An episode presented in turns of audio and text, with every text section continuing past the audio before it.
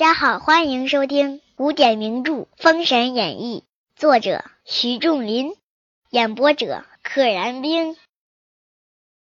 话说邓坤至殿前坐下，欧阳纯、卞吉等据说江上用兵有法。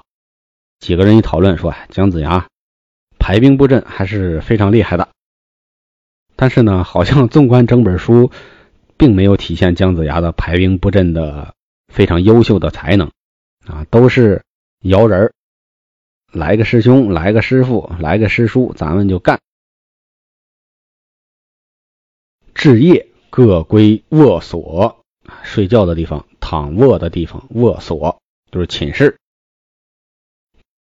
且不说邓坤至更深，自思归舟。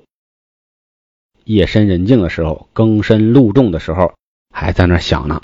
哎呀，我得归顺西周。且表瑞吉自白日见阵，心下暗自沉吟。自从他白天见了对方的阵仗之后，也想武王有德，子牙善能用兵，不若县官归降，以免。兵革之苦，省得双方都打了，我献了官吧。那县官就要想方法制住人家总兵欧阳纯才行。两下驴俱各有意，这是说邓坤和瑞吉两个人不谋而合了。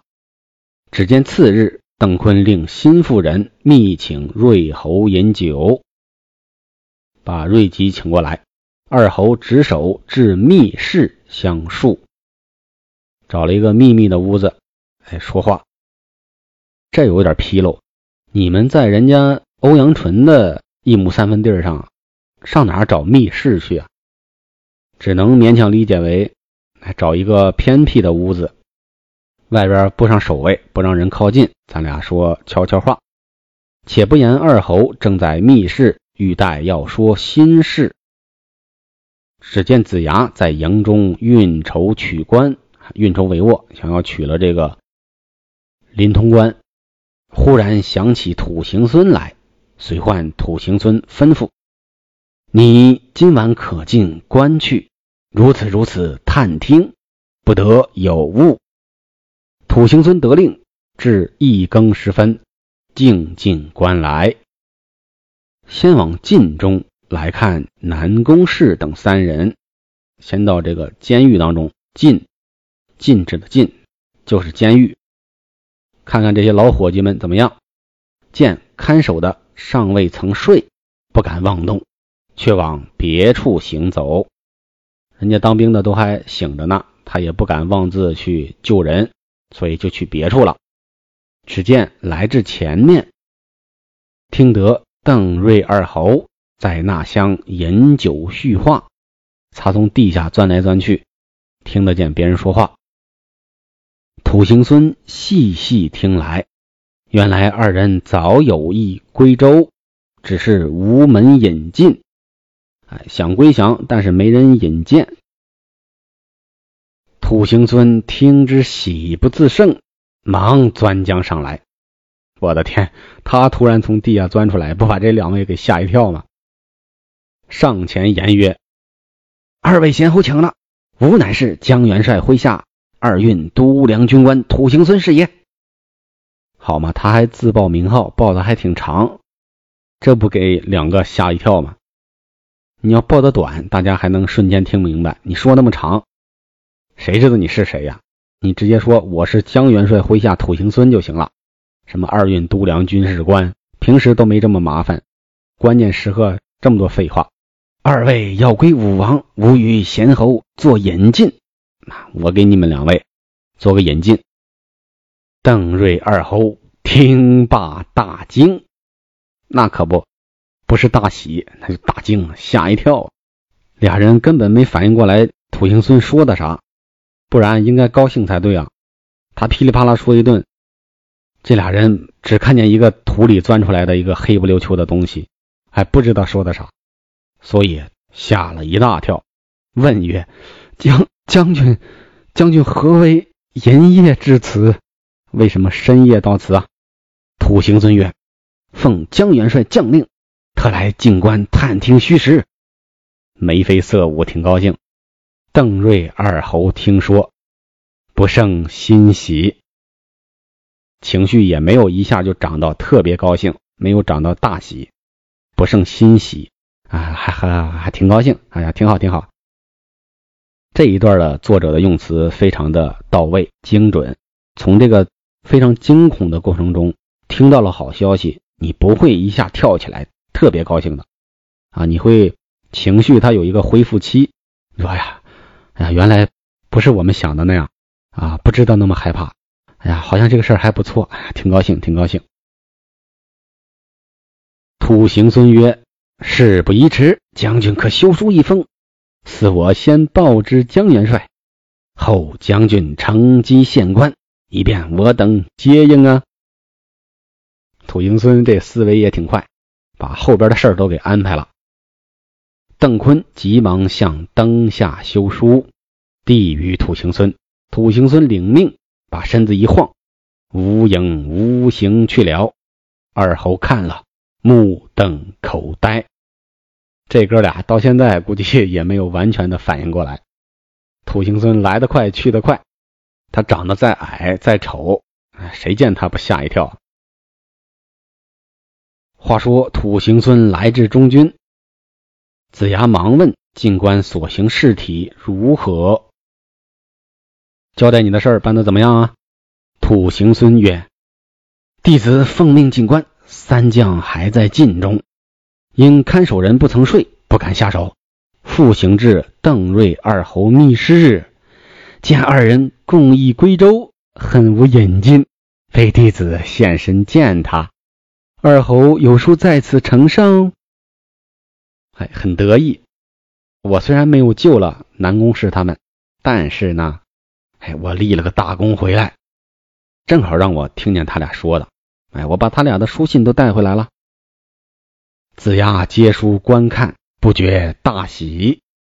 此真天子之福也。我们武王一登场，瞬间收服了这两人，瞬间收服了临潼关。过了临潼关，那就是一马平川。我们在孟津相会，天下诸侯共伐纣王，大事可成啊！这段不是姜子牙说的，这是我给他做的注解。啊！令土行孙回帐。次日，邓坤欲往周营诺战，知幽魂白骨幡厉害，令卞吉先将幡去了，让卞吉先把这个幡给去掉。幽魂白骨幡，卞吉大惊，欠身曰：“二位贤侯不必去幡，吾有法可使二位往返无碍耳。”啊！你们别害怕。我这幡呢，可以弄晕对方的人，但是呢，不会弄晕你们的，放心，我给你们保护着，让你们往返啊都没有阻碍。便即忙画了三道灵符，交与邓瑞二侯并欧阳纯，给这仨人。邓坤等走马出关，数骑往番下过，就如寻常。哎，果然没事二侯大喜，径至周营。子牙急忙领众将出营，邓坤大呼：“还做戏呢！姜子牙，今日与你共决雌雄也！”拍马杀入阵中来。只见子牙背后有黄飞彪、黄飞豹二马冲出，四骑相交。为什么四个坐骑呢？黄飞彪和黄飞豹，这是飞虎的两个兄弟。再加上对面的邓坤和瑞吉，大家想啊，这个场景啊，是不是认识？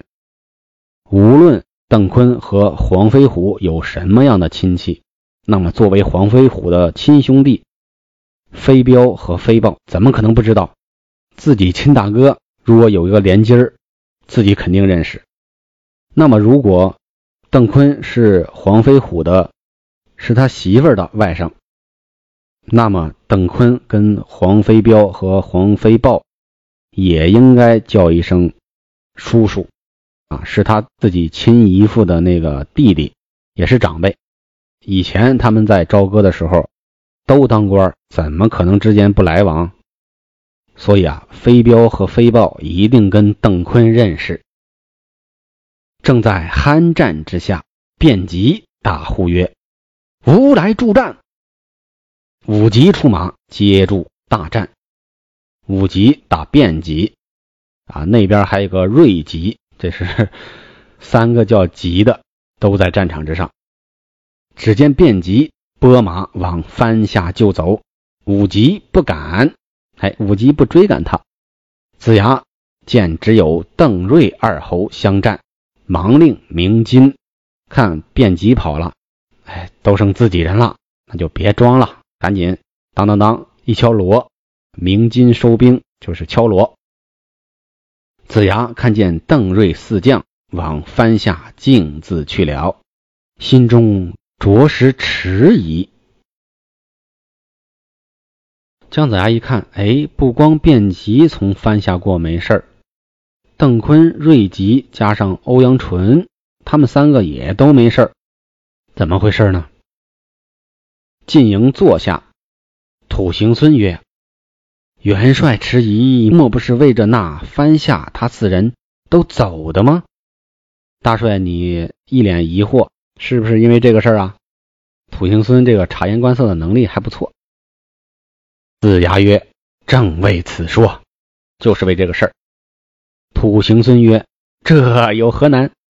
后弟子今日再往关内走一遭，便知端的，便知道来龙去脉，知道端的。”子牙大喜曰：“宜当速行，赶紧去。”当晚初更，土行孙进关，来至邓瑞二侯密室，又是老地方。二侯曰：“正望公来，正盼望着你来呢。”这个公是个敬称。那番名唤幽魂白骨番，今日他将一道符与我们，往番下过，安然无事。足下可持此符，献于江元帅。有这符，什么都不怕了。土行孙得符，往大营来，见子牙备言前事，把刚才发生的事儿都说了。把符也给了姜子牙了，子牙大喜，取符一看，子牙已识得符中妙诀，取朱砂书符，吩咐众将，哎，用朱砂写了一个符，书符，书就是写的意思，写下了符，哎，吩咐众将，哎，这我有一点疑惑啊，那个帆立在一个地方，它能有多大呢？大家为什么不能绕着走呢？难道是就在一个特别窄的路上立着，绕不过去？但凡是开阔一点的地方，你立在那儿，我绕过去打不就得了吗？不知道当时的地形什么样。哎，姜子牙开始吩咐众将，有主意可以破关了。不知变吉吉凶如何？且听下回分解。本集就到这里啦。记得订阅哦。